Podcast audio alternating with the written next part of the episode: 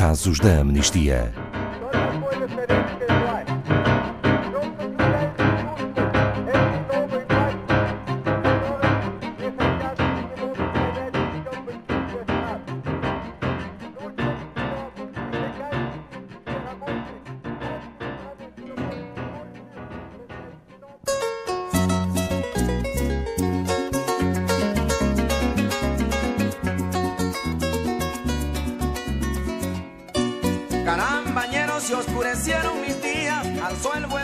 A Venezuela está a passar por uma grave crise de direitos humanos.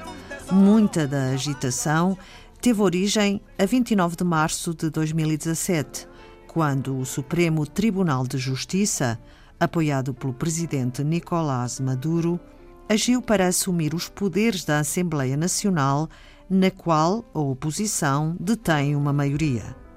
As graves violações são evidentes na queda abrupta da qualidade de vida das pessoas, na falta de acesso a bens alimentares e cuidados médicos, na insegurança pessoal e jurídica, na violência institucional e repressão aos protestos. As vidas de milhões de pessoas foram destruídas. Boa tarde, Filipe Mourão. Faça um resumo do que está a acontecer na Venezuela. Olá, boa tarde, Ana Paula. Todos temos acompanhado este caso da, da Venezuela. Como, como estava a relatar na, na, introdução, em março de 2017, após o Supremo Tribunal ter agido para assumir os poderes da Assembleia Nacional, desencadearam-se protestos que foram reprimidos pela administração Maduro. No ano passado, em 2018, houve 12.715 manifestações por todo o país e cerca de 3 milhões de pessoas foram forçadas a sair da Venezuela. O salário mínimo oficial é de 6 dólares por mês, isto é cerca de 5 euros e 29 cêntimos. O FMI estima que em 2019 a inflação chega aos 10 milhões por cento. Filipe Mourão, que violações de direitos humanos denuncia a Amnistia Internacional? Infelizmente, neste momento na Venezuela há inúmeras violações de direitos humanos a, a ocorrer temos o uso excessivo da força. Só em 2019, ou seja, já este ano, morreram pelo menos 41 pessoas. Nos muitos protestos de massas, contam-se mais de 12 mil manifestações este ano, incentivadas pelo presidente da Assembleia Nacional, o Juan Guaidó. Há escalada de repressão. No relatório da Amnistia, Isto não é maneira de viver. Denunciamos como as forças de segurança usam força letal com a intenção de matar contra as pessoas socialmente excluídas no país, sob o pretexto de combater a criminalidade. Para além disto, há inúmeras crianças entre os detidos. Entre as 988 pessoas detidas, 137 eram crianças e adolescentes, nos quais 10 continuam sob detenção. Há também muitos civis julgados em tribunais militares. Isto não faz sentido, estas acusações como associação com a intenção de incitar a rebelião ou ataque a um sentinela são especificamente concebidas para o pessoal militar, mas são aplicadas a civis. A repressão à liberdade de expressão é imensa e só em 2019 mais de 900 detenções arbitrárias ocorreram, incluindo a jornalistas. Há um total colapso económico as medidas adotadas pelas autoridades estatais esmagaram os salários e os direitos laborais, com níveis de inflação impressionantes. E qual é o impacto na região desta crise? Bem, desde 2015, 3 milhões de pessoas, ou 10% da população do país, fugiu. Os motivos prendem-se com a falta de medicamentos, os cuidados médicos, alimentos e esta hiperinflação.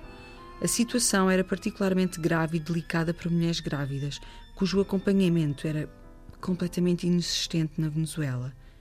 Então, a maioria da população procura refúgio no Brasil, na Colômbia, no Equador, no Peru, na Costa Rica e até em Espanha. As novas sanções dos Estados Unidos impostas ao comércio do crudo venezuelano resultam em crescidas dificuldades para quem ainda vive neste país, brutalmente dependente da exportação de petróleo. E a comunidade internacional? Como está a reagir? Neste caso, Nicolás Maduro nega que o país esteja a vivenciar uma crise de direitos humanos e, por isso, não autoriza a entrada de assistência humanitária internacional. Os países genuinamente preocupados com a situação devem explorar a aplicação da jurisdição universal, que serve como uma via alternativa de acesso à justiça para vítimas que não lhe conseguem aceder localmente. A posição da Amnistia Internacional qual é? A posição da, da, da organização é que as autoridades devem pôr fim às políticas de repressão e cumprir as suas obrigações de garantir justiça, verdade e reparação para as vítimas de violações dos direitos humanos ou de crimes à luz da lei internacional. O gabinete do Procurador do Tribunal Penal Internacional deve considerar estes factos e, se os considerar bem fundamentados, incorporá-los como parte da análise preliminar já em curso. Os países de toda a América Latina e das Caraíbas devem coletivamente responsabilizar-se por proteger e garantir o respeito dos direitos humanos de todos os que fogem da Venezuela.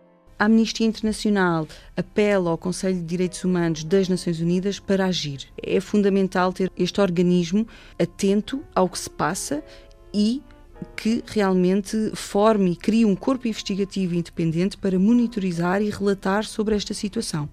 Portanto, a, a total impunidade que prevalece na Venezuela tem que ser abordada. Para qualquer pessoa que queira apoiar e ajudar a Venezuela, pode juntar o seu nome ao apelo que está no nosso site para que juntos possamos fazer pressão e exigir justiça para a Venezuela. Obrigada, Filipa Mourão. Saiba mais sobre este e outros casos em amnistia.pt.